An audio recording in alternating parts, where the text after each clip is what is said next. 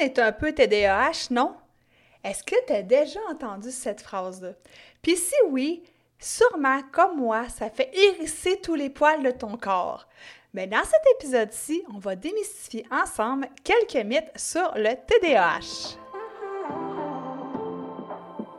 Si comme moi tu marches dans le chemin du TDA avec ou sans H, Focus Squad, c'est ta place. J'ai créé ce podcast pour t'aider à avoir plus de concentration, canaliser ton énergie, être l'ami de tes émotions et avoir un meilleur sens de l'organisation. Ici, je te partage les trucs et astuces que j'utilise autant dans mon travail de prof de yoga et de méditation que dans ma vie personnelle pour vivre une vie créative et débordante d'idées, tout en sachant doser le tout avec un peu de clarté mentale et de calme intérieur. Je te fais part de mes découvertes du moment. Je discute avec toi de la vraie vie, des défis auxquels on a à faire face en apportant une touche positive et humoristique.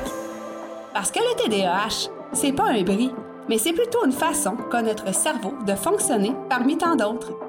Tout est à notre portée et notre regard différent peut changer le monde.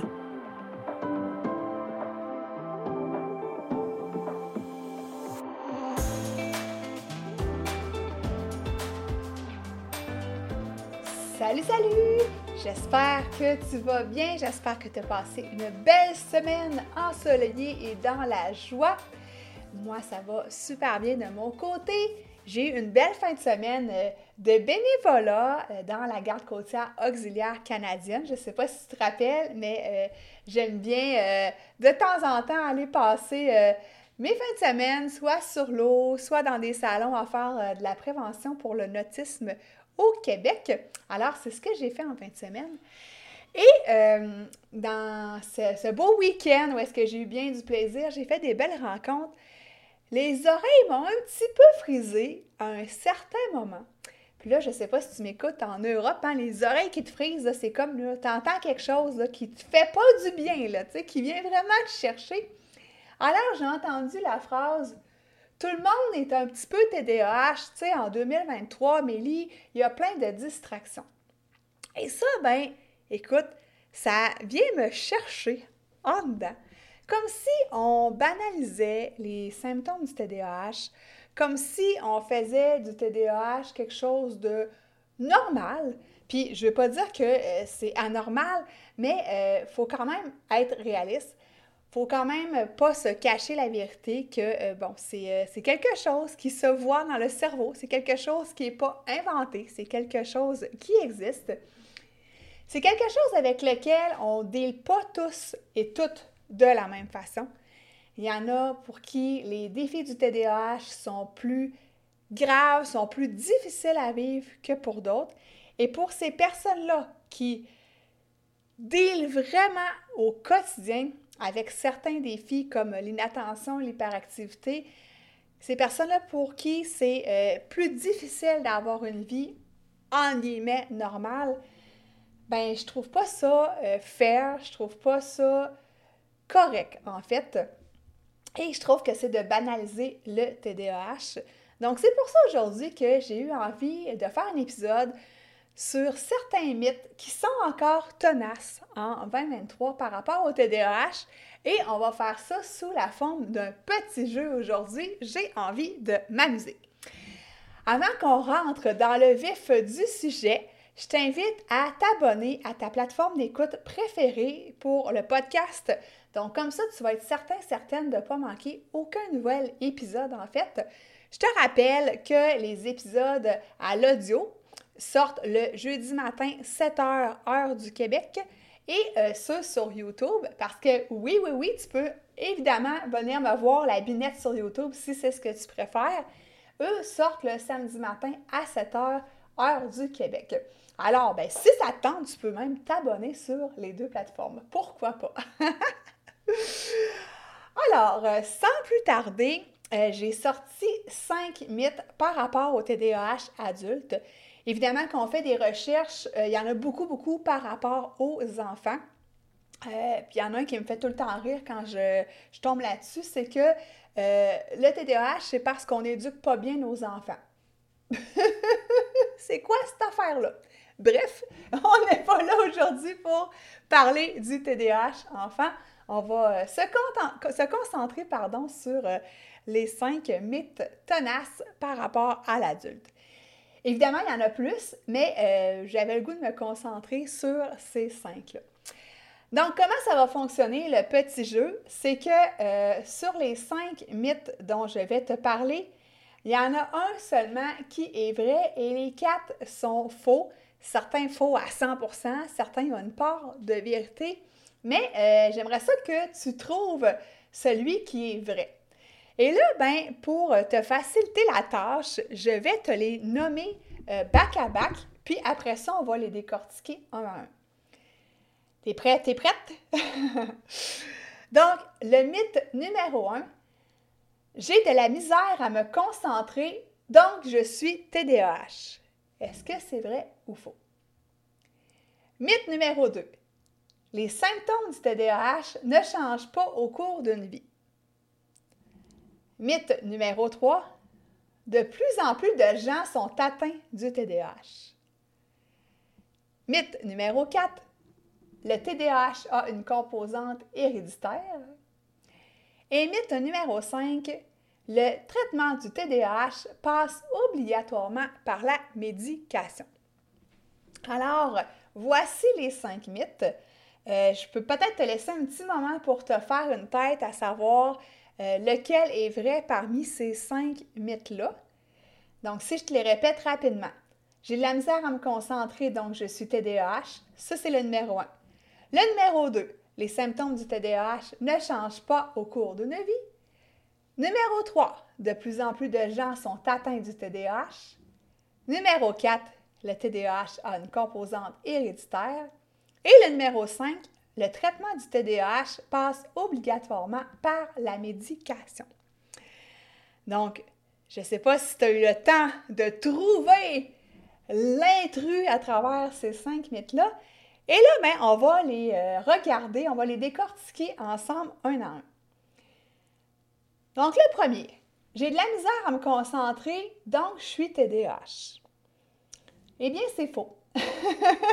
c'est pas parce qu'à l'occasion tu fais des oublis, que tu perds tes clés, euh, que euh, en classe ou au travail, tu n'es pas toujours attentif que tu vis avec le TDAH.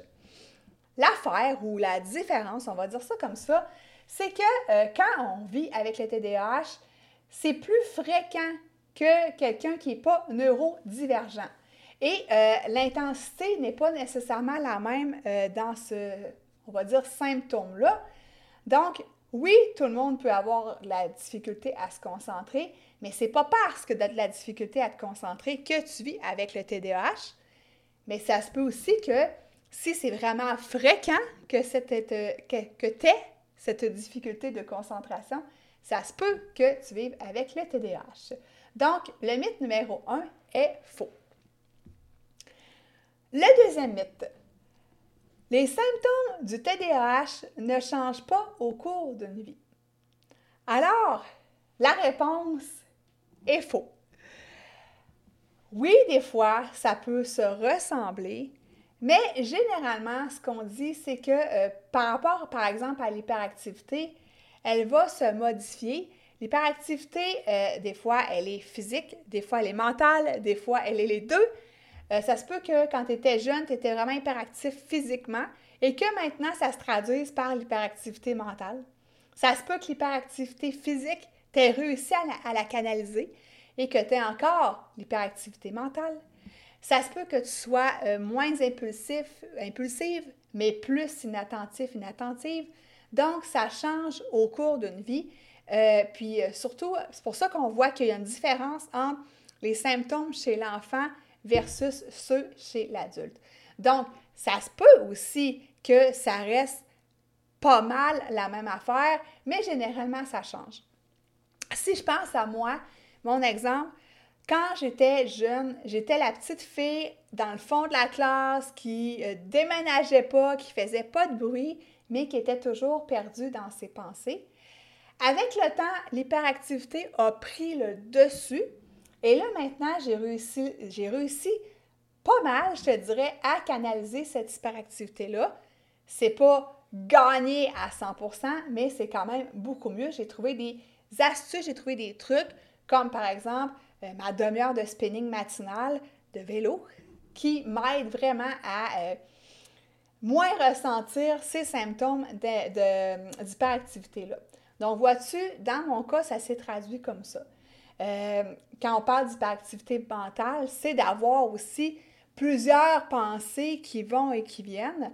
Euh, comme je te disais au départ, ça se peut que tu avais cette hyperactivité mentale-là avec une hyperactivité physique et que la physique s'est estompée, mais que tu as conservé l'hyperactivité mentale.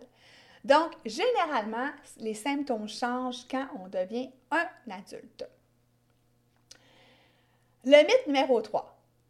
De plus en plus de gens sont atteints de TDAH. Donc, c'est faux. Contrairement à ce mythe-là qui est méga tenace, le TDAH, ça a toujours existé. C'est juste que de nos jours, euh, grâce à, euh, en fait, grâce à des podcasts, par exemple, grâce à euh, des blogs, grâce à des sites web, grâce à les, aux médias, grâce au fait que l'information, la J'allais dire démystification. Ça se dit-tu? la démystification du TDAH est de plus en plus répandue. On en entend de plus en plus parler. Ça fait en sorte qu'on a l'impression qu'il y a bien plus de monde qui vivent avec le TDAH.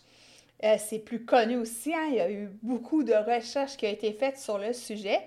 Mais quand même, on dit qu'il y a environ 5% de la population des adultes TDAH au Québec qui vivent avec en fait le TDAH. Donc, il n'y a pas plus de gens parce qu'il y a plus de distractions, entre autres les super distractions numériques, qui sont atteints du TDAH. C'est juste qu'on en entend de plus en plus parler. C'est plus quelque chose qu'on se cache comme avant.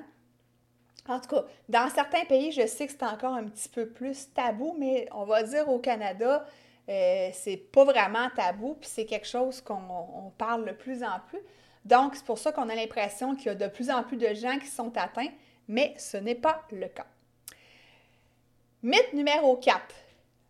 Le TDAH a une composante héréditaire. Alors, la réponse est vraie, donc, c'est celui-là qui est vrai. En fait, c'est celui-là qui est l'intrus.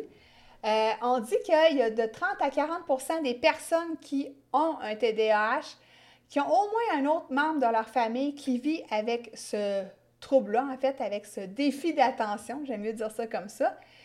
Puis, euh, si aussi, si jamais euh, toi, tu vis avec le TDAH, que ton mari ou ta, femme ou peu importe le partenaire de ta vie euh, vit aussi avec le TDAH, ben, il y a encore plus de, risques, en fait, plus de chances que euh, tes enfants ou ton enfant soit atteint aussi du TDAH.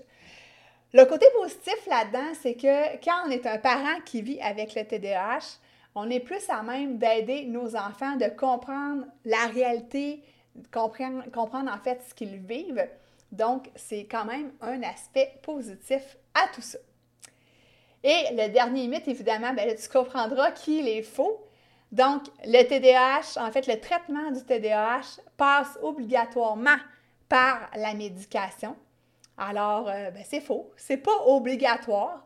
C'est sûr que ça peut aider. Et là encore là, moi, je ne suis pas pour ou contre la médication. Euh, je pense que euh, combiné avec différentes autres euh, sources d'aide par rapport au TDAH, différents autres traitements ou différentes autres euh, choses possibles, on va dire ça comme ça, ben ça vient vraiment exacerber, donner un, plus, si tu veux, à toutes ces solutions avec le TDAH. Mais on n'est pas obligé de se médicamenter comme on n'est pas obligé. C'est comme tu peux en prendre, tu peux ne pas en prendre. Puis il y a d'autres façons, comme tu sais que moi, évidemment, je vais plaider euh, je vais prêcher plus pour ma paroisse avec la pleine conscience. Pour moi, c'est la solution numéro un qui m'aide à canaliser mon énergie, mon hyperactivité, qui m'aide à, avoir un meilleur focus, une meilleure attention qui m'aide aussi à, être moins impulsive. Ça et évidemment mon activité physique matinale, c'est vraiment ce qui m'aide énormément, énormément. Évidemment, il y a d'autres solutions. Il y a le coaching TDAH, il y a la psychothérapie, euh, il y a des gens qui pratiquent le FT. Hein. on a déjà parlé dans un épisode, euh, j'avais une invitée qui nous parlait de l'EFT. Euh, et ça, je pourrais te le mettre aussi dans les notes d'épisode. Le, numéro, je ne l'ai pas, l'ai pas noté dans mes notes, mais bref, il y, a, toutes sortes de solutions possibles pour nous aider à mieux vivre avec les défis du TDAH. Alors, je ne sais pas, est-ce que tu as réussi à trouver l'intrus? Si ce n'est pas le cas, ben écoute, c'est pas plus grave que ça. Cet épisode-là avait pour but euh, de démystifier encore plus le TDAH, euh, de casser certains mythes qui sont euh, encore tenaces en 2023. Donc, moi, je te suggère de partager cet épisode-là aux gens autour de toi, les gens que tu penses qui auraient intérêt à comprendre encore plus c'est quoi le TDAH c'est pas nécessairement obligé d'être des gens qui vivent avec le TDAH, même que je trouve que ça pourrait être intéressant de le faire écouter à d'autres personnes euh, qui sont proches de toi, d'autres personnes dans ton entourage qui peuvent encore peut-être parfois avoir encore des préjugés. Donc, question euh, de démystifier le tout. Euh, donc, euh, là-dessus, moi, je te laisse. Euh, ça a été un court épisode. J'espère que tu t'es amusé avec ce petit jeu-là. Et si jamais ça t'intéresse, je t'invite à aller me mettre un 5 étoiles sur Apple Podcast. Donc ça, ça fait en sorte que le podcast est de plus en plus référencé et ça fait en sorte que le podcast est de plus en plus écouté, connu et ben, qu'on peut aider le plus de gens possible à mieux vivre avec les défis du TDAH. Alors, euh, je te remercie déjà à l'avance, puis euh, nous, on se rejoint la semaine prochaine. Bye bye!